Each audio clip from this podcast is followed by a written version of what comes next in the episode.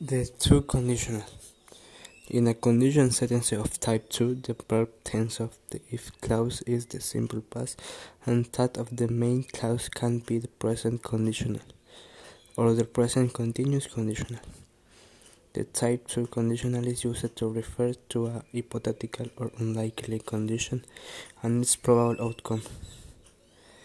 The second conditional talks about conditions that could still be met since it alludes to the present, although the possibility that they occur seems more remote than in the class of the first conditional. In the case of the first conditional, its structure is as follows: if plus subject plus simple past plus subject plus would plus infinitive without to.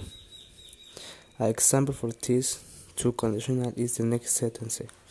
If I were a rich man, I would buy a magic pill to learn English in a week.